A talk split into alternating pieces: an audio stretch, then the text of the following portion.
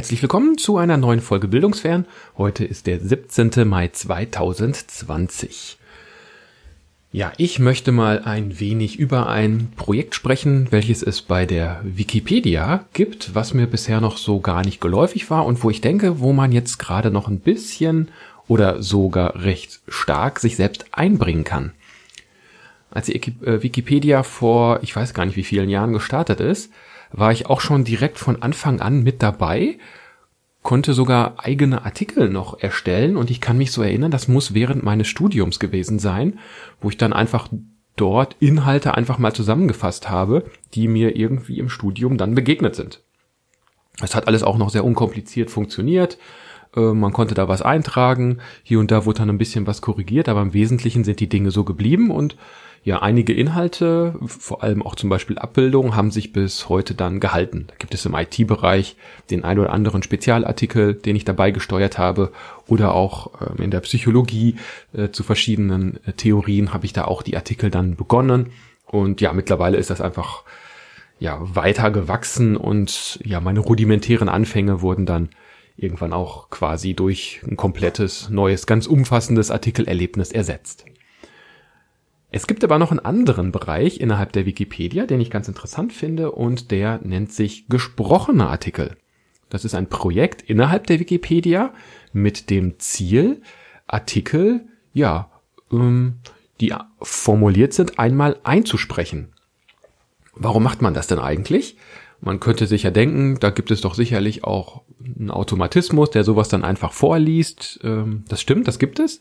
Aber da geht eben auch so ein bisschen eine, ähm, naja, eine Möglichkeit verloren, das Ganze durch eine Betonung oder durch einen Dialekt nochmal ein bisschen interessanter einzufärben.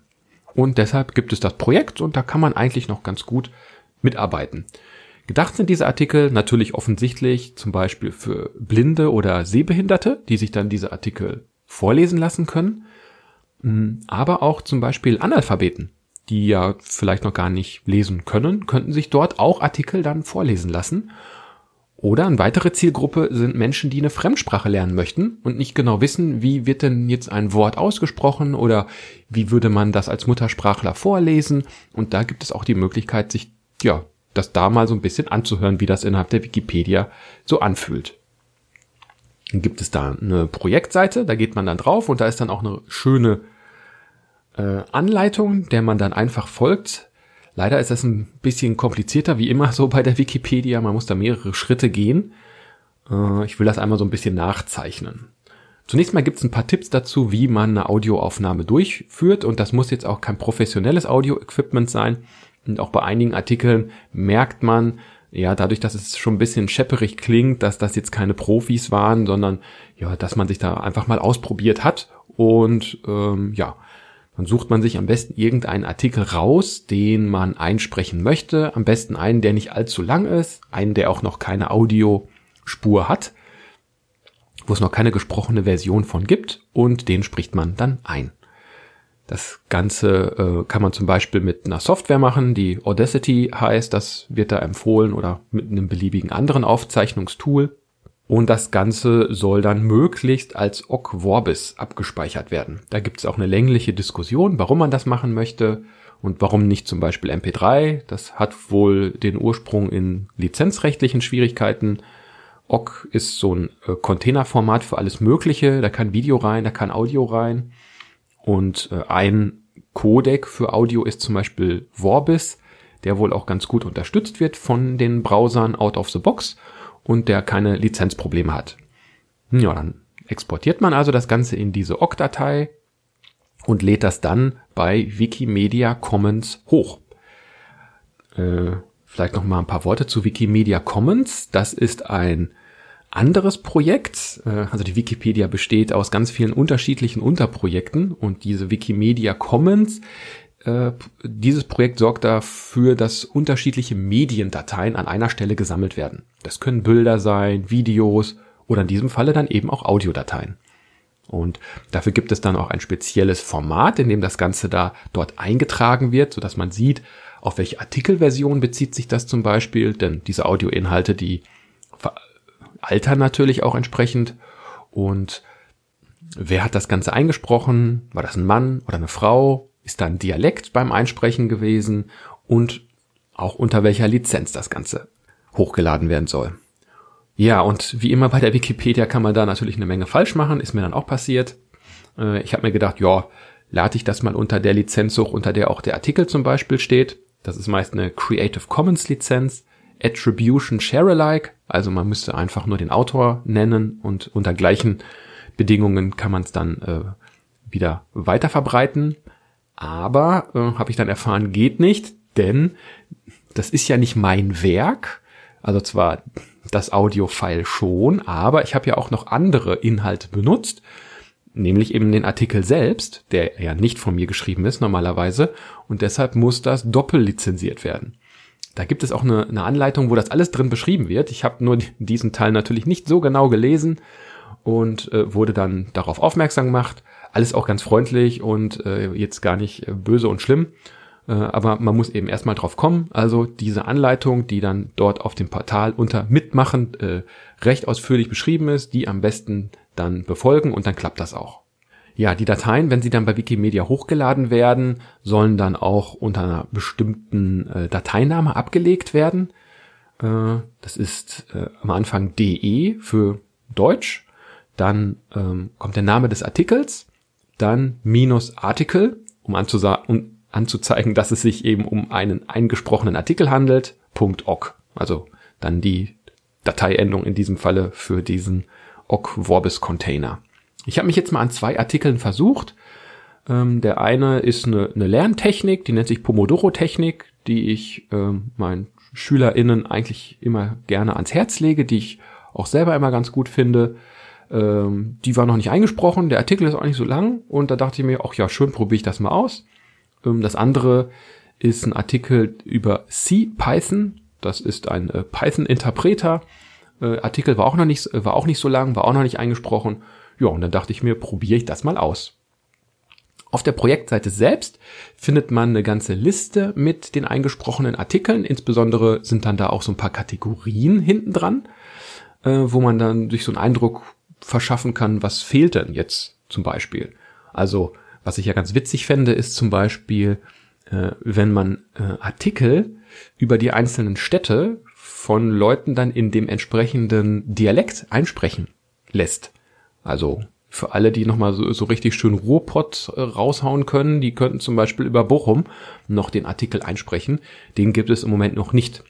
Äh, ansonsten auch viele äh, Städte sind noch nicht dabei. Entweder sind es die ganz, ganz großen, ja, oder eben irgendein Liebhaber, der sich dann da gefunden hat, um das Ganze einzusprechen. Es gibt da also eine, eine recht geringe Schwelle mitzumachen. Ich glaube, die Regeln sind nicht ganz so harsh wie sonst in der Wikipedia. Wenn man da sonst nur so Kleinigkeit irgendwo beisteuert, wird das ja immer schon recht schwierig.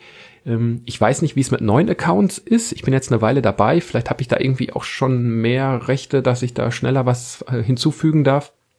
Dazu kann ich also auch nichts sagen.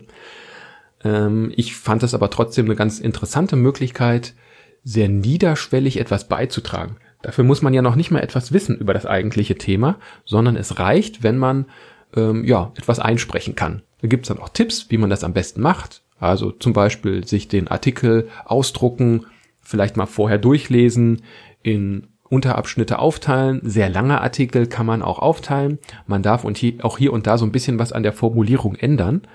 Ähm, ja, etwas, was zum Beispiel gar nicht in der gesprochenen Version auffallen würde. Also bei dem C-Python-Artikel steht zum Beispiel ganz vor, vorne eben, dass man das mit einem großen und einem kleinen C schreiben kann.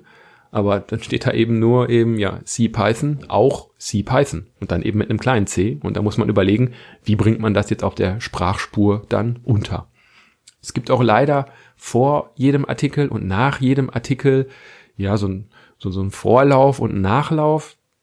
Der Nachlauf ist jetzt nicht so dramatisch, aber am Anfang wird dann im ja, recht langweiligen Inhalt eben erzählt, unter welcher Lizenz das jetzt alles hier steht und äh, dass das aus der Wikipedia kommt und der Stand des Artikels etc.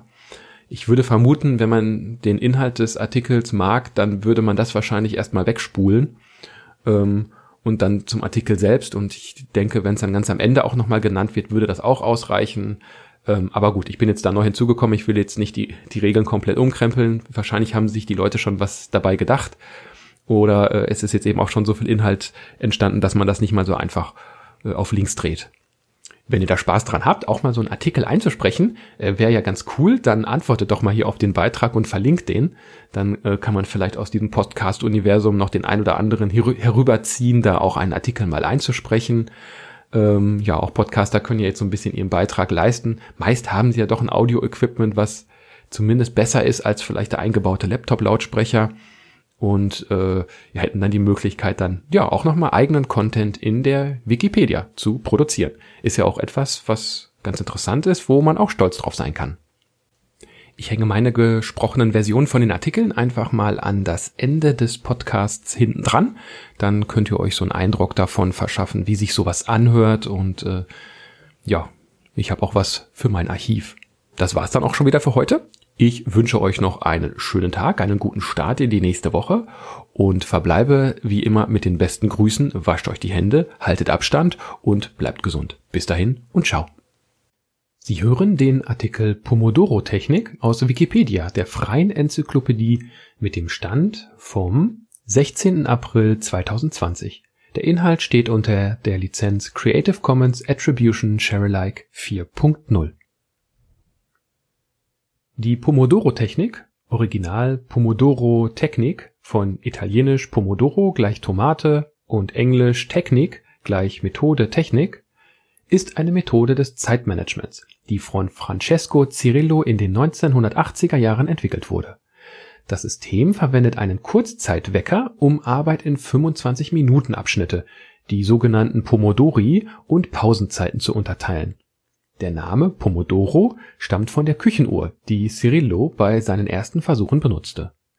Die Methode basiert auf der Idee, dass häufige Pausen die geistige Beweglichkeit verbessern können. Vorgehensweise Die Technik besteht aus fünf Schritten. Erstens die Aufgabe schriftlich formulieren. Zweitens den Kurzzeitwecker auf 25 Minuten stellen. Drittens die Aufgabe bearbeiten, bis der Wecker klingelt, mit einem X markieren Viertens kurze Pause machen (fünf Minuten). Fünftens nach jeweils vier Pomodori eine längere Pause machen (15 bis 20 Minuten).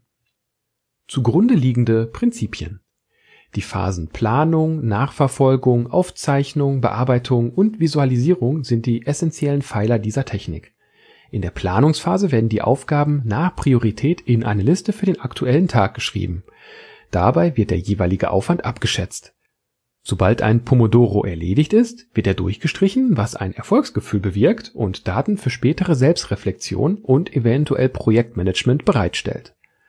Ein wichtiges Ziel der Technik ist das Verringern von internen (Abschweifen) als auch externen (Telefon, E-Mail) Unterbrechungen. Diese Unterbrechungen werden zur späteren Abarbeitung aufgeschrieben ein weiterer Vorteil besteht in dem Timeboxing der Aufgabe, was die inneren Widerstände verringern soll. Gerade größere Aufgaben werden aufgrund ihres Umfangs häufig nicht gerne angegangen. Durch den festen zeitlichen Rahmen von 25 Minuten soll ein Anfang bzw. kontinuierlicher Fortschritt mit ermöglicht werden. Werkzeuge Der Erfinder der Technik befürwortet die Verwendung möglichst einfacher Werkzeuge, eines Bleistifts und einer mechanischen Küchenuhr seiner Meinung nach unterstreicht das Aufziehen des Küchenweckers die Entschiedenheit, die Aufgabe zu beginnen, und das Ticken und Klingeln bewirkt eine andere Wahrnehmung der Zeit. Trotzdem hat die Technik eine große Zahl an Anwendungssoftware inspiriert, die für eine Vielzahl von Betriebssystemen verfügbar sind. Siehe auch Getting Things Done. Weblinks pomodorotechnik.com Webseite von Francesco Cirillo der Artikel Pomodoro-Technik wurde von Marco Bacchera mit dem Benutzernamen marco.bacchera am 16. Mai 2020 gesprochen. Eine unverbindliche Zusammenfassung der Lizenz Creative Commons Attribution Sharealike 4.0 kann unter creativecommons.org slash licenses slash beistrich sa slash 4.0 slash deed.de nachgelesen werden. Ein Link auf den vollständigen Text der Lizenz findet sich dort. Der Artikel findet sich unter de.wikipedia.org slash wiki slash pomodoro-technik. Eine Liste der Autoren und die Versionsgeschichte dieses Artikels können über den dortigen Link Versionsgeschichte abgerufen werden. Sie hören den Artikel CPython, aus Wikipedia, der freien Enzyklopädie. Mit dem Stand vom 4. Dezember 2019 Der Inhalt steht unter der Lizenz Creative Commons Attribution Share Alike 4.0 CPython mit großem oder kleinem c geschrieben ist die in der Programmiersprache C geschriebene Referenzimplementation des Python-Interpreters. Er wird auch oft nur Python genannt. CPython ist der standardmäßig installierte und am häufigsten benutzte Python-Interpreter. Er wird als freie Software vom Team der Python Software Foundation entwickelt, das bis Sommer 2018 von Python-Autor Guido van Rossum geleitet wurde Neben CPython existieren noch weitere, teilweise experimentelle Python-Interpreter. Die bekanntesten sind Jython und Stackless Python sowie die jüngeren Projekte IronPython und PyPy. CPython ist nicht zu verwechseln mit dem Compiler Thython, der durch Python-Kompilierung schnellere Binärmodule für den CPython-Interpreter erstellen kann der Artikel CPython wurde von Marco Baquera mit dem Benutzernamen marco.baquera am 14. Mai 2020 gesprochen. Eine unverbindliche Zusammenfassung der Lizenz Creative Commons Attribution Share Alike 4.0 kann unter creativecommons.org slash licenses slash by-sa slash 4.0 slash deed.de nachgelesen werden ein Link auf den vollständigen Text der Lizenz findet sich dort.